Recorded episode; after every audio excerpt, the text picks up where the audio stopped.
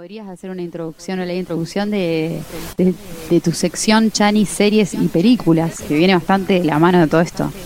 En relación a eso, tengo varias cosas para, para comentar, que tienen que ver también con esto cultural, con lo que se dice, con lo que no se dice, con lo que eh, pasa realmente o se oculta. Eh, la primera de todas es una película, la película de Mía y el León Blanco. Mi sobrina, una pequeña. Em, la verdad que... la vi.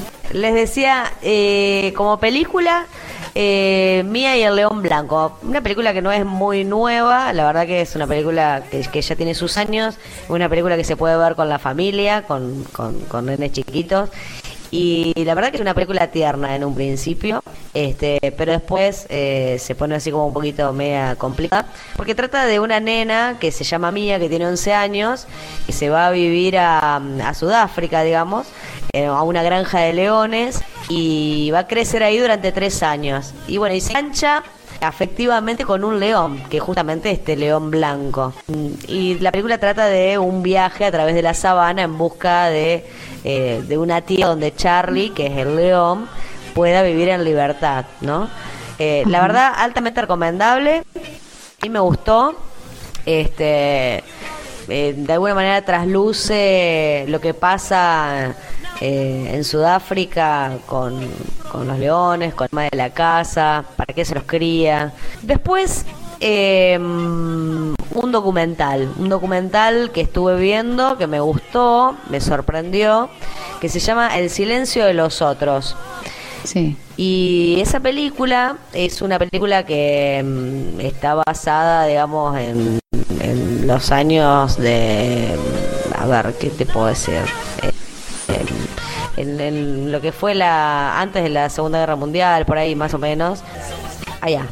Em, y revela a las víctimas del, del régimen de Francisco Franco, eh, donde obviamente se, se matan eh, muchísimas personas y desaparecen.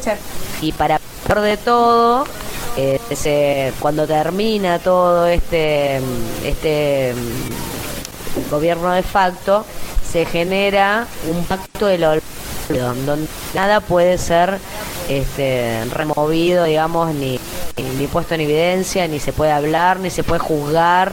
Y, bueno, de alguna manera muestra cómo la sociedad se olvida de lo que pasó, menos aquellos que han tenido familiares que han perdido en, esa, en ese gobierno de facto.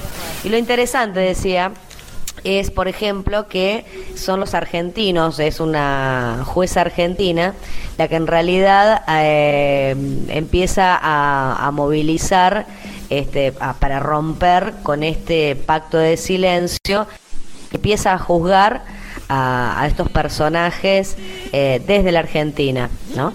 Interesante, la verdad que me, encantó y, me puse a investigar un poquito y la verdad que los gobiernos de facto eh, han sido desde 1940, desde el 20 más o menos, hasta, qué sé yo, hasta el 2000 hemos tenido en, el mundo y hasta aún hoy siguen muchísimos países en, gobiernos de facto, lo cual me parece también este, terrible.